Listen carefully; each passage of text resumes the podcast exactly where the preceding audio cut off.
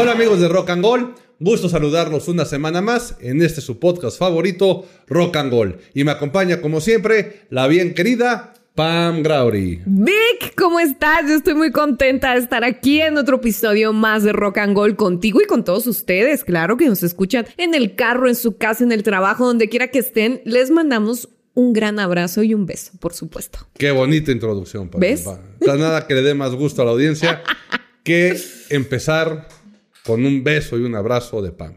Este podcast. Así vamos a empezar de ahora en adelante. Muy Perfecto. amorosos. Perfecto. Pam, ¿cuántas veces no puede pasar que alguien que está pensando en tu bienestar, que hace las cosas por cuidarte, porque estés bien, haciendo todo con toda la intención de cuidarte, se, ¿crees que se pueda llegar a volver algo que realmente te hace daño? Vamos a poner un maestro, ¿no?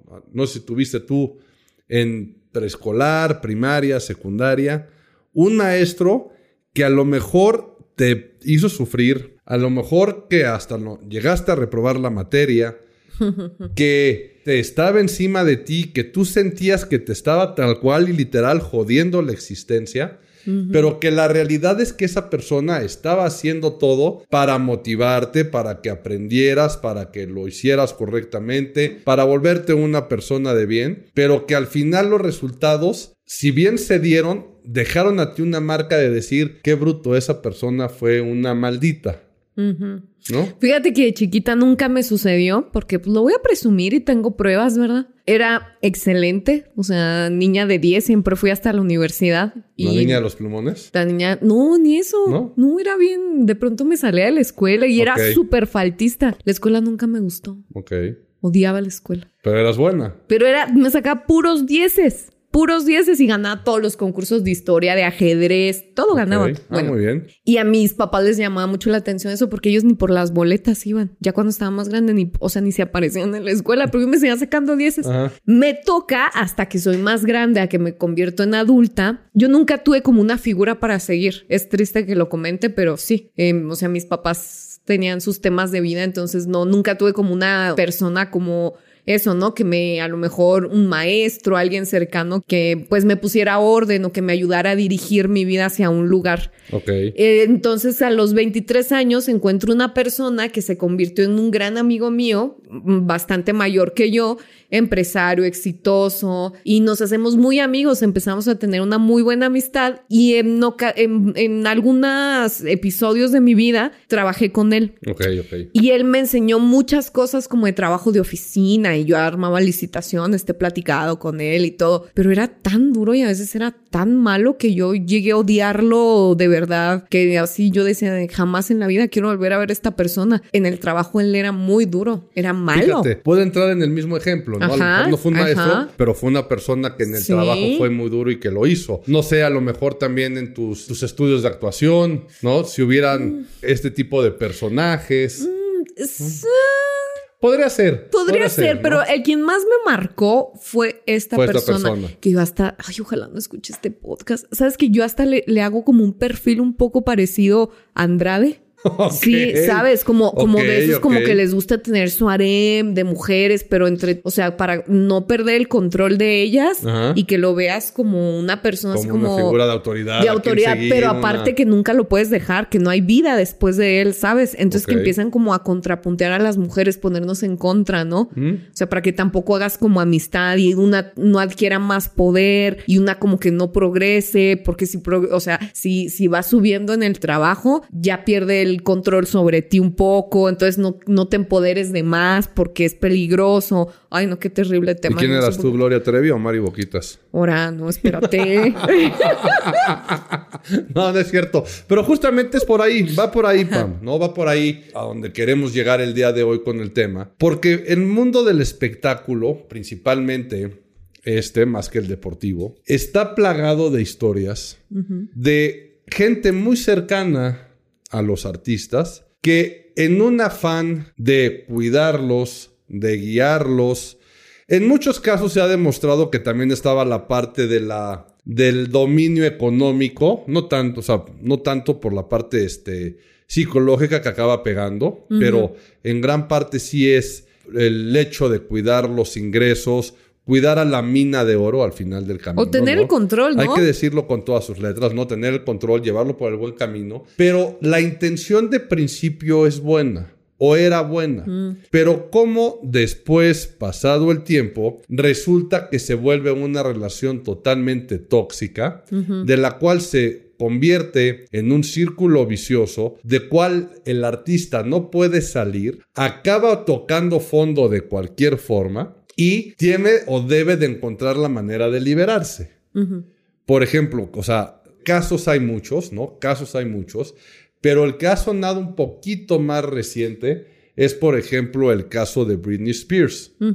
Britney Spears, que llegó a ser considerada la princesa del pop, entre ella y Cristina Aguilera. De hecho, ahí está la, la imagen de la entrega de premios en las cuales se dan el beso Con Madonna, Madonna. Este, Britney Spears y Cristina Aguilera. Muchos sacaron ahí la parte de que si les estaba cediendo ya este, la mano, les estaba cediendo el turno a ellas ser las reinas. En la gran mayoría de la prensa se volcó hacia Britney Spears y todo el mundo, es más, mucha gente, si tú le preguntas con quién se dio el beso Madonna en esa entrega de premios, te va a decir que con Britney, Britney. Spears. Ah, pero es que ahí hubo un Cristina truco. Aguilera ni siquiera la. No, es que hubo un toman, truco ahí ¿no? porque Britney siempre fue como más famosa o más Sí, querida por el sí. público y en ese entonces andaba con Justin. Cuando se da ese beso, la cámara, o sí, la, la cámara como principal, por así decirlo, eh, la toma principal más bien, la toma principal Es a enfoca, no a Justin, para ver la reacción Ah, del beso con reacción, ya, ya, Madonna. ya, cuando la y reacción, en ese momento se estaban besando las otras dos, Cristina y Madonna, sí, y ya no se alcanza a ver bien. Sí, que de hecho, tienes- todavía años después, el equipo de Cristina, de que su public relacionista y todo su equipo, su equipo personal, pues, de, sea, trabajo. todo- el management. Iban, iban, todo el management. Iban a demandar a MTV. Ok. Porque, eh, o sea, iba a ser el momento también de ella y pues terminó siendo el momento de Britney por enfocar al Sí, otro sujeto, hecho- la reacción. Por haber hecho eso de la reacción y demás. Pero además que siempre trataron de vender esta rivalidad Siempre. entre a ver quién era la, la reina del pop. ¿Y tú quién crees que haya sido? Evidentemente Britney Spears. Claro, ¿no? Evidentemente totalmente. Britney Spears porque aparte, si bien las dos eran poperas, pero la realidad es que Cristina Aguilera, digamos que era más... Más dark, ¿no? Más, Como que y más más- tirándole a... Pues con una capacidad vocal mucho más Uh, grande, claro, claro. entonces cantaba más enfocado al soul, ¿no? Ajá, Pop, soul, claro. cosas de este tipo. Pero bueno, el chiste es que Britney Spears empieza a ser de mucho más nombre toda esta relación con Justin Timberlake desde antes de ser una niña Disney, este, cómo va creciendo, cómo va agarrando esta popularidad. Pero justamente entra el factor en la que ella también empieza a perder un poco las riendas de sus decisiones, sus comportamientos, sus matrimonios fugaces de un día, Los embarazos. embarazos de este cada tercer día con una persona diferente. Ay, qué no, no, no, no, sé que estoy yendo muy feo, pero empiezan todas estas cosas, ¿no? Que si le van a quitar a los niños, que si le están tachando de loca, que si tiene problemas de adicciones, este luego pierde la cabeza. Bueno, eso ya es mucho más para acá, para estos tiempos de que se rapa. ¿No? Este agarra batazos, paparazzis, etcétera, etcétera. Pero el papá es el que siempre controló la carrera de Britney Spears. Hoy por hoy es considerado el malo de la película. Y toda esta campaña de Free Britney, Free Britney, este, se fueron a los juzgados. Empezó, de hecho ganó Britney Spears el hecho de que ella ya pudiera tener el control De su dinero. de su dinero, De su de cuerpo sus también. de sus des- propias decisiones. Sí. Pero resulta que cada vez está peor y hace Eso se cosas dice. que cada vez este, no, pues nada más fa- este, basta con echar un ojito En su en Instagram. su Instagram para darse cuenta la última, el último ataque que se creía, creo que era, era Donatello, ¿no? El de los cuchillos de las tortugas ninja. Hizo una imitación Ay, este, extraordinaria de, sí. de Donatello. Y si no es Donatello, pido una disculpa para los fans de las tortugas ninja, pero de que era una tortuga ninja con cuchillos, era una tortuga ninja con cuchillos reencarnada sí. en Britney Spears. Pero fíjate, el papá justifica. O da a entender que nunca fue a nivel de abuso. Él se convirtió en el malo. La gente sí es un abusivo, no la deja hacer, se quiere quedar con el dinero. Pero la realidad es que a lo mejor, según sus palabras y lo que muchos ya creen hoy por hoy, es que el señor debía tener ese control porque sabía que su hija traía problemas, en este caso de algún tipo de equilibrio emocional, que la podría llevar a tomar algún tipo de decisión nada favorable. Entonces, si bien se volvió una relación muy tóxica con la persona más cercana, ¿quién de verdad tendría la razón? Yo creo que es un tema como bien complicado, ¿no? Porque uno nunca sabe qué pasa internamente ni cómo crecen esos niños que se dedican al ah, no, mundo del tiene Que haber un descontrol, tiene que haber un descontrol. Y sabes, yo... Chavito y famoso. Exacto, chavito, y con toda la fama del mundo, con el dinero, con las drogas, con todo, o sea, tan accesible. Si uno que no es nadie, están bien loquito, ahora imagínate. Exacto, ahora, ahora, estas pobres personas, ¿no? Pero, ¿sabes? Yo también que veo algo en común, un factor en común con los chicos Disney de, esa época y hasta un poco más contemporáneos. Por ejemplo, los niños estos, los Carter, Nick Carter, Aaron, ya ves que se, suicidó, su hermana también se suicidó y el papá de ellos también les controlaba la carrera. Y, un factor en común con los padres de, estas personalidades son padres alcohólicos también que traen, o sea, que ellos también tienen problemas. Es raro, ¿no? Como que ver, ay, un padre ejemplar, una madre ejemplar. Hay problemas económicos atrás.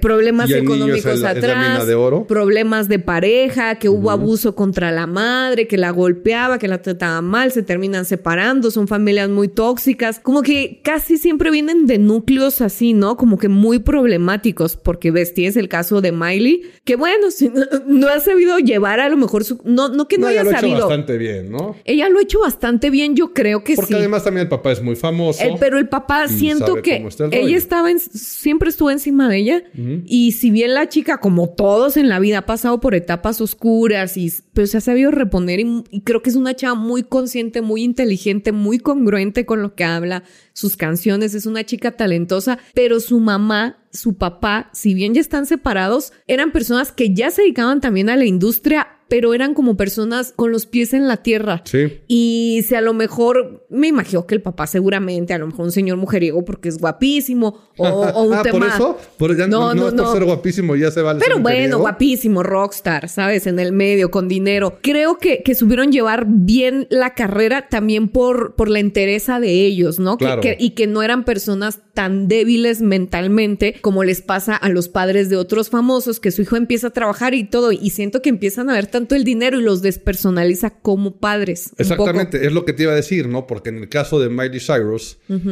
pues eso, ¿no? Sus papás ya conocían el medio, sus papás ya son famosos, sus papás han vivido de eso, tienen lana. Evidentemente, ¿no? Como cualquier chavito, necesitamos guía o necesitan guía.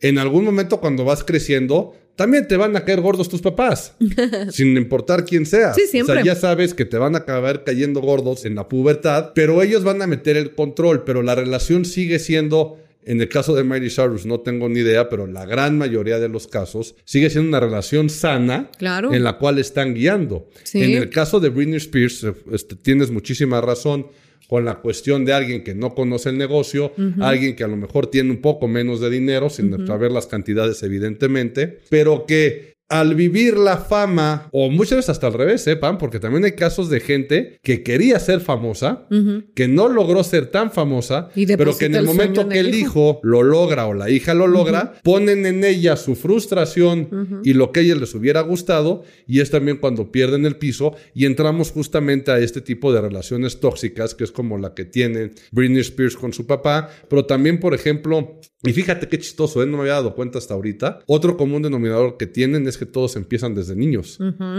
Todos empiezan desde niños. No hay ninguna, bueno, seguramente debe de haber adultos que luego tengan relaciones tóxicas con sus representantes o con sus managers. Pero es más pero aquí difícil. son familiares. Es más difícil. Y es más difícil porque uno ya cuando va creciendo, o sea, y más en esta industria, pues hasta te vuelves, te tienes que hacer mañoso, tienes que estar alerta todo el tiempo y mal pensar de todos. Exactamente. Y no es tan fácil manipular la mente de un adulto o de un adulto joven hay que hacerlo con un niño. que también, regresando a los ejemplos, Macaulay Culkin, mi pobre angelito, ¿no? Home Alone, el protagonista de Home Alone. También. La misma historia. La misma historia. Y lamentable, un niño tan talentoso. Y que acabó declarando que sufrió muchísimo abuso físico por parte de su papá, él y su hermano. Este, el hermano ahorita está triunfando en la grande con la serie de Succession, ¿no? Y si bien ya Macaulay Culkin no hemos sabido mucho de él y fue el más famoso en su momento, el hermano también sale en Home Alone, ¿no? Ahorita, repito, está en Succession, pero ellos declaran tal cual que su papá este, sufrió un abuso muy grande a nivel a nivel físico, ¿no? Pero que, que tenía una reputación dentro de la misma gente de Hollywood de ser muy manipulador y también ahí sí ya las malas lenguas y miles de documentales que hay y demás son los que fueron orillando la relación de Macaulay Culkin con Michael Jackson. Seguramente hasta por dinero, ¿eh? Yo no, no, lo dudo. 100%, no, O sea, no, 100%. Era por esa exposición mediática que le daba al, Al niño, niño, claro. Michael Jackson. ¿no? Totalmente. Pero fíjate qué triste, volviendo al caso de Britney, y creo que tú también tienes razón con el tema del papá, porque sí, se ha visto que ya ha deteriorado su salud física, mental, emocional, se acaba de divorciar. Y justo cuando ella estaba ya en los últimos años de este movimiento para que se pudiera liberar de su papá, ella hacía shows en Las Vegas, estaba en forma, se veía más centrada y por algo el papá no le daba la libertad, por así decirlo, de sus redes. Ve las cosas Sí, abominables que publica. Y escribe también cosas como que muy tristes, te das cuenta y dices, pobre persona, o sea, seguramente está viviendo en una confusión y tristeza pues muy profunda, ¿no? Y todo como el background que trae ella desde muy jovencita, creo que no es nada nuevo, pues a lo mejor sí, sí ahí sí se podría pensar que si a lo mejor el papá no es el más santo del mundo, sí es una persona que a lo mejor le daba un poco de orden a ella en su vida, que imagínate, llega cualquier gañán que esta se enamora y se va a enamorar seguramente de otro muchachito de 25 años bailarín y que le bajen toda su lana. Pues sí, ¿no? Como le tuvo que hacer con el último esposo que le acabó pagando pensión. O sea, ya mantiene. Pues según esto que no, que había un prenupcial ahí. Pues no sé, bueno, no sé. Ya vamos a entrar a este, aquí a temas de tabloide, este, de primer nivel ¿no? y de chisme, sí. Eso es lo que yo me refería cuando dije, ahora resulta que a lo mejor el papá no era tan malo. Fue muy tóxica la relación o es muy tóxica la relación, pero no es tan malo. Ahora, pasemos al villano número uno por excelencia en México, por supuesto, pero también ya a nivel de Latinoamérica por el gran tamaño del artista que representa, quien en ese momento era su hijo, pero que gracias a la serie biográfica de este personaje, todo mundo lo considera así como el malo, malo, malo, y hasta memes, comentarios y chistes hubo. Me estoy refiriendo, Pam, a... Luisito Rey. Exactamente, ¿no? Luisito Rey, que si bien mucha gente ni siquiera sabía de su existencia, se hizo muy famoso por la serie biográfica de Luis Miguel, principalmente en las primeras temporadas en las que aparece él controlando la carrera. Pero fíjate también, y aquí sí no vamos a entrar a detalles de que si era bueno o malo, le daba X o Y cosa para que aguantara el ritmo. Ese tipo de cosas vamos a dejarlas a un lado. Yo me quiero enfocar más en la parte de la exigencia. ¿no? Luis Rey, que era un gran músico, un gran cantante, sabía de las capacidades vocales que tenía su hijo e interpretativas y cómo lo sometió a un régimen de vida de adulto, de dedicación, de firmeza, de estar sobre él hasta que lograra las cosas y lo pudiera hacer.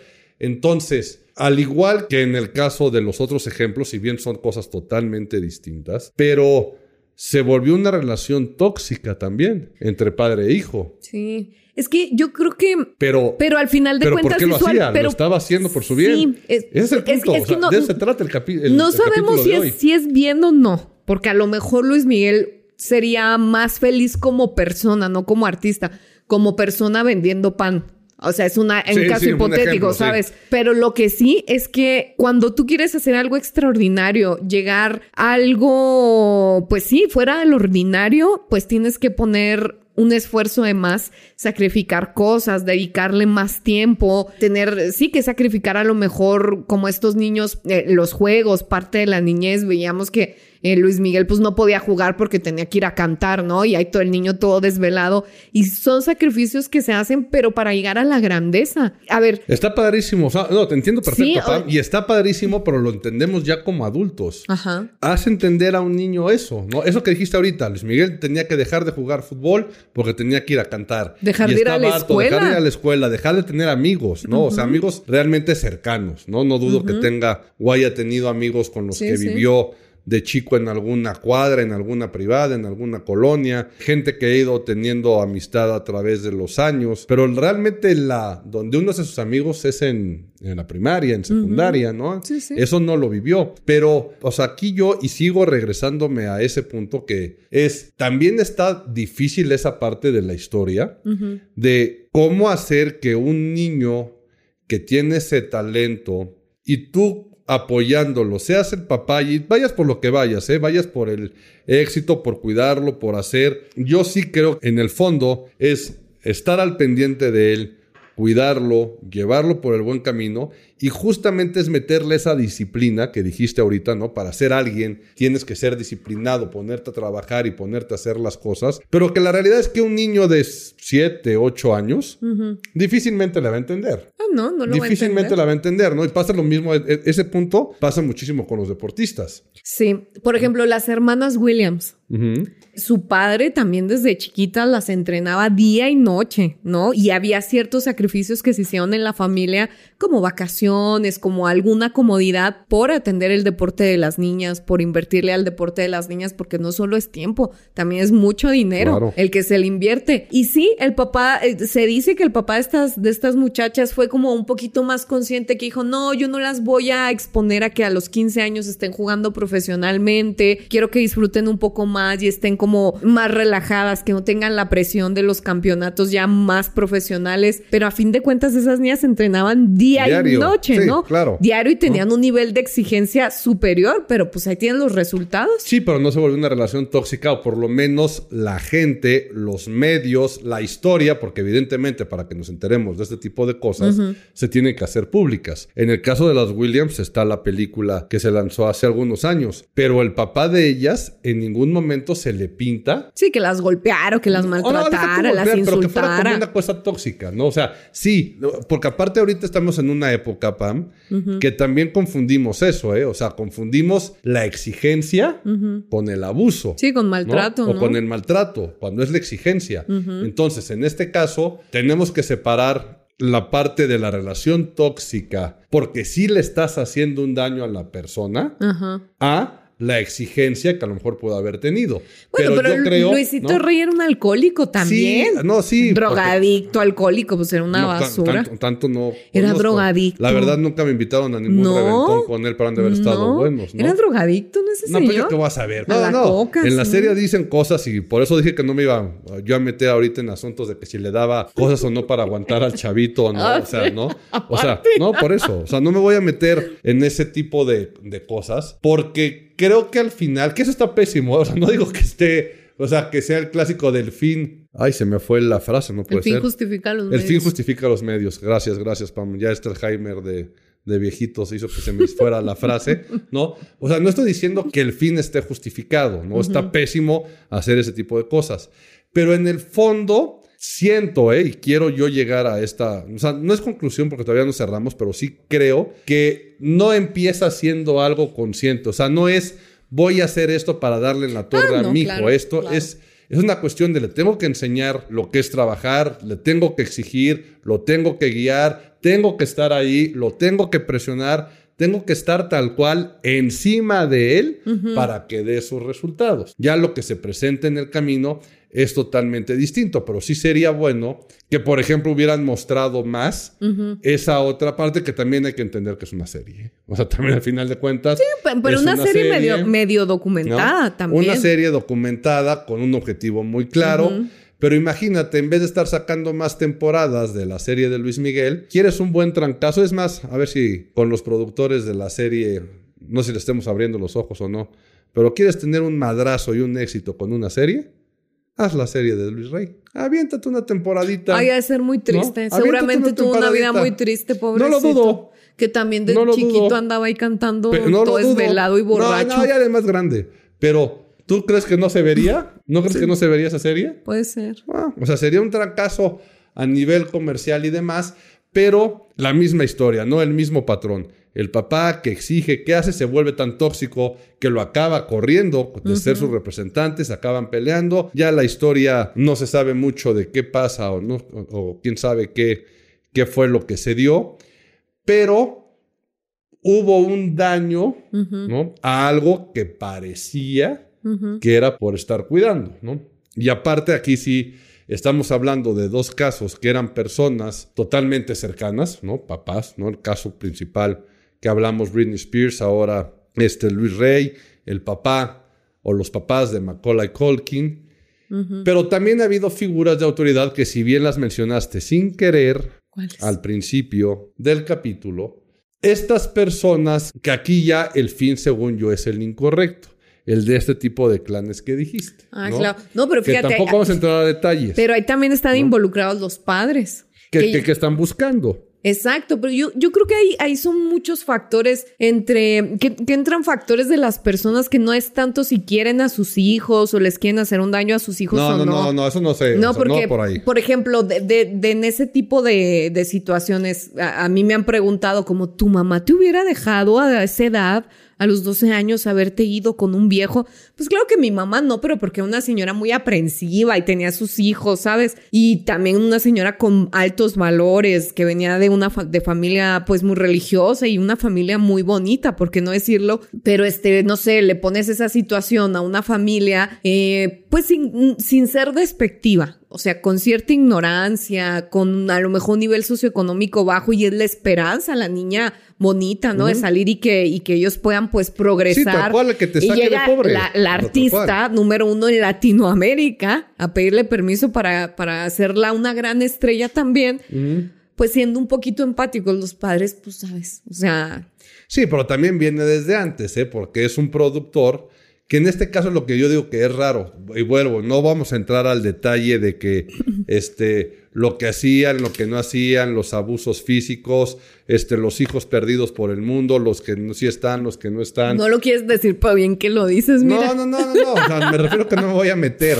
Eso ya es, pues no es historia, llevará los cursos que deban de llevar. Aparte me da pánico que nos vayan a demandar como se lo hicieron a Chumel. Entonces, lo bueno es que tenemos bar alta con la gente de Chumel, entonces que, que nada más nos diga qué hizo y se la regresamos. No, no, no, sí, no, no. Es un tema muy delicado, ¿no? Es un tema bastante. Sí, son temas delicados y que no hay que hacerlo. Pero fíjate, aquí el chiste no está. Porque los tres primeros que dijimos eran los papás cuidando directamente a los hijos. Sí. ¿No?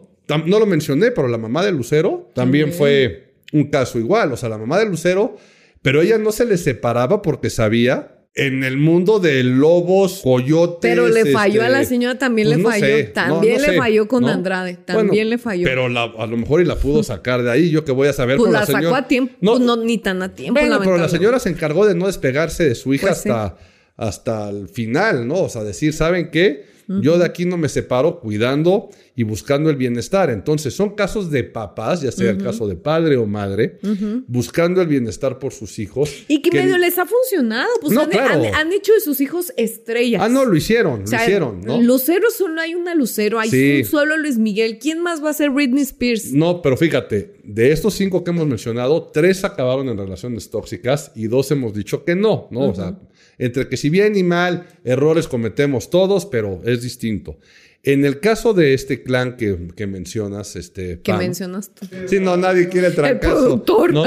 Nadie quiere el trancazo. Y, lo, no como dije, como hay vara alta con, con toda la gente cercana a Chumela y nos dicen cómo están manejando la demanda, ya que sean dos. Mm. Evidentemente, a él sí lo oyen, a nosotros no nos oyen. Entonces tampoco pasa, tampoco pasa gran cosa. Pero ahí es un poco más los papás o mamás.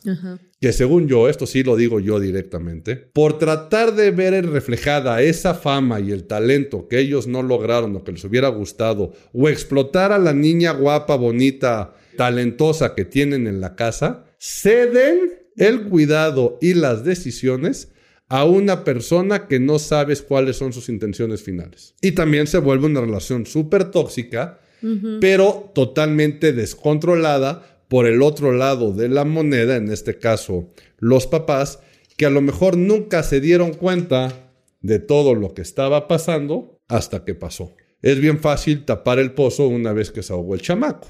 Entonces, ahí en este caso es una relación también muy cercana, porque evidentemente al ceder ese control, esa autoridad, por querer buscar la fama, por, o porque ya se tiene y no quererla perder, que también hay, creo que hay algunos casos de que las tenían amenazadas de eso, ¿no? De que tú ya eres, abres la boca o te mueves y se acabó lo que te di. Entonces, también eh, es evidente que perder lo que ya obtuviste y más estando en los cuernos de la luna, pues el fregadazo ha de ser bastante duro. Pero fíjate, en el caso de, este clan, ya yéndonos como al inicio de ese clan, dejando fuera las cosas horribles, ¿no? Que se dicen, que después pasaron, este señor eh, Andrade, al principio de en su academia, pues era famoso por llevar a la excelencia a los cantantes, ¿eh? Es que volvemos o sea, sí, a lo mejor sí con unos maltratos tremendos, algo de violencia verbal con las personas, con los alumnos, pero dicen que los chicos, hombres y mujeres que estudian ahí, salían tocando los instrumentos, leyendo música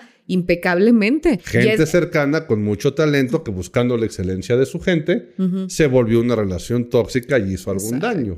Sí, sí, totalmente. Y de que el señor también era un genio para manejar conceptos, ni se diga, ¿no? Era un genio, claro el concepto y la suerte. Bueno, la suerte de haberse encontrado a una persona tan coherente como lo es, porque lo sigue siendo Gloria Trevi, pero él haber creado ese concepto, haberlo llevado y demás, por supuestamente que, o sea, por supuesto que sabía lo que estaba haciendo. Por supuesto que es un buen productor. Por supuesto que es un buen músico. Pero imagínate eso bien encaminado. Él estaba buscando una exigencia para llevarlo de cierta forma que luego se descarriló. Que luego se descarriló, pero las, las jovencitas estas del grupo de Boquitas Pintadas se llamaban. Creo que sí. no sí, sé, ¿no? Boquitas Pintadas eh, que fue antes de toda esta cochinada claro, por eso te pregunté que si tú eras Mari Boquitas, porque Mari Boquitas sí, Boquitas pintadas, claro. Este, estas niñas aprendieron a, tocar instrumentos y a leer música así, o sea, les, les exigía ensayos y ensayo y ensayo, y creo yo que así es como llevas a, a, las personas a la excelencia, a ser extraordinarios, a hacer algo extra, siempre dar un extra, porque si no te vas a quedar en lo ordinario, en lo que hacen todos los demás, y solamente así pueden surgir estrellas a ese nivel, ¿sabes? Sí, pero ahora también... o sea, no estoy excusando que sea un loco degenerado. Por eso, pero ahí es donde hay que tener cuidado, porque hasta dónde la exigencia se vuelve algo tóxico, algo negativo, que al final del camino va a acabar reventando por un lado, ¿eh? Porque todos estos casos, si bien muchos siguen siendo famosos, otros ya están un poquito más fuera del radar, pero al final del camino todos, ¿eh? y sin importar que ahorita estén este, otra vez resurgiendo sus giras, que estén volviendo a salir como, este, como actores, como cantantes, como lo que sea, tenemos que tener muy claro es que sin importar cuál haya sido el fin, al final del camino, todas estas relaciones de exigencia que se llegaron a volver tóxicas, acabaron reventando en algún momento y sin importar, repito, que hayan resurgido o no, todas causaron un daño entre esas dos personas. Y, repito, personas muy cercanas que buscando el bien acabaron haciendo algo de mal. Y el papá de Michael Jackson también. También, no. Pero fíjate que, qué dualidad, o sea, es, es difícil encontrar un pasado no turbio, sin violencia, sin cosas tan tristes en estrellas tan grandes. Sí. O sea, todas siguen buscando la excelencia. Es que esa, es la parte justamente que podríamos, y yo creo que ya con esto estar este, concluyendo o cerrando, que qué tan válido es generar un daño o, romper una relación por estar buscando la excelencia. No, no, yo no, yo creo que ninguna, bajo ninguna circunstancia es válida. O sea, porque creo que ahí ya la integridad física de la persona pues se ve afectada, ¿no? Yo creo que bajo ninguna circunstancia. Validez no. Ahora, es un precio. Es un precio, es un precio. ¿Lo vale? Pues eso se le tendría que preguntar a las personas en cuestión. Eso ya dependerá de cada quien. Exacto. Estoy de acuerdo contigo. según tu escala de valores, según lo que tú creas, lo que tú quieras. Sería buenísimo un día poder poder platicar, ¿no? Con este tipo de personajes sería maravilloso, pero lo que sí es un hecho es eso. Hay que pagar un precio, la excelencia cuesta. Ahora, que eso lleve a romper o que se vuelva una relación tóxica entre personas cercanas por buscar el éxito, difícilmente creo que valga la pena. Claro. Pam, un capítulo más Un capítulo más, Vic. Espero les haya gustado a todos ahí en casa, también aquí en el foro. ¿Sí les gustó, chicos? ¿Lo aprueban? Bien, pero griten con ganas. Eso. Ay. Qué animados están, ¿verdad? Qué animadotes están, qué bárbaro. Muy bien, Pam. Me dio mucho gusto estar contigo una semana más. Yo soy Víctor Gordoa Fernández. Yo soy Pamela Grauri, nos pueden seguir en todas nuestras redes sociales como arroba Pamela Grauri. Yo como Víctor Gordoa F. Sigan a Rock and Gold también en sus redes sociales, compártanlo, denle like y nos escuchamos la próxima semana. Hasta luego.